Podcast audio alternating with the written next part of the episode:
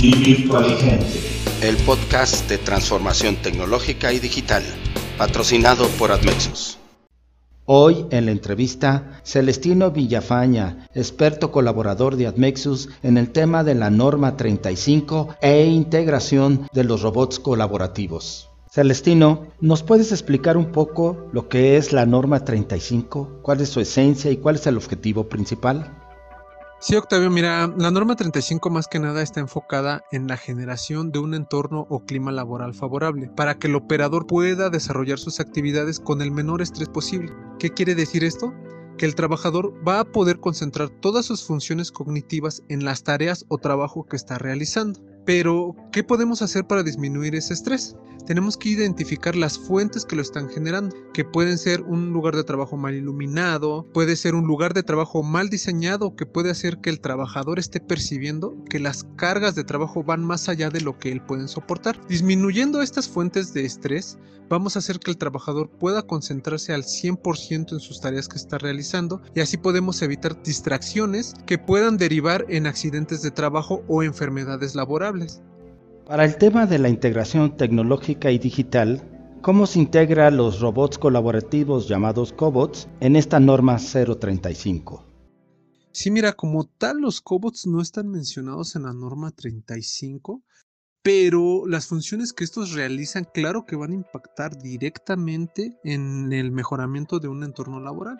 Ya habíamos mencionado anteriormente que las fuentes de estrés provienen del lugar de trabajo, pero no necesariamente tiene que ser un lugar de trabajo mal diseñado o mal iluminado. También podemos encontrar dentro del lugar de trabajo movimientos repetitivos, manejos de cargas, alcanzamientos que pueden ser generadores de estrés. Ahí es donde vemos un área de oportunidad para implementar un robot colaborador, ya que estos pueden llevarse ese tipo de tareas que son fuente de generación de estrés para el colaborador. Entonces, ¿se puede evaluar la reducción de estrés de un robot colaborativo? niveau. De hecho, después de la implantación de un robot colaborador, podemos hacer una evaluación en qué medida se redujo el estrés o definitivamente se eliminó la fuente del estrés hacia el colaborador. Esto va a generar obviamente un ambiente laboral más idóneo en el que los trabajadores van a percibir con mayor seguridad su entorno e inclusive puede hasta disminuir el ausentismo no programado.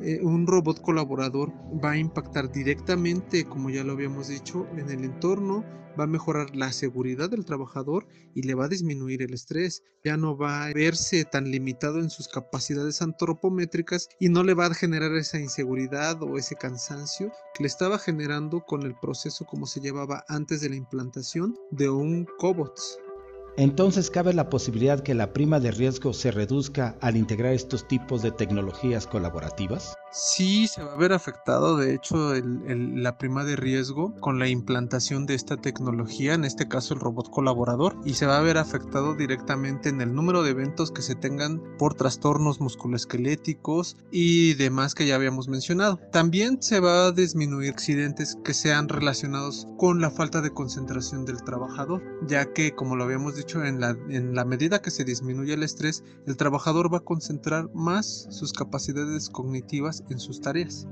Entonces, Celestino, ¿cómo sería la estrategia, implementación y evaluación y certificación de integración de robots colaborativos para la norma 35? Eh, ya que lo decida la organización, ya sea que cada 15 días o cada mes hagan una evaluación paulatina para tener un control estadístico y saber en qué medida se fueron disminuyendo los eventos y así aplicar eh, mejores controles en relación a la implantación de robot colaborador. Muchas gracias Celestino con referente a la información que nos has proporcionado sobre la norma 35. Es un tema que seguramente veremos en capítulos más adelante y por lo cual te agradezco mucho. Soy Octavio Fernández, muchas gracias y hasta la próxima entrevista. Esto fue la entrevista de Virtualigente. Conceptos de Virtualigentes. La tecnología es el fruto de la humanidad. Innovate. Para conocer más sobre Industria 4.0, visita admexus.com. Esta fue una producción de Virtualigente Media, México.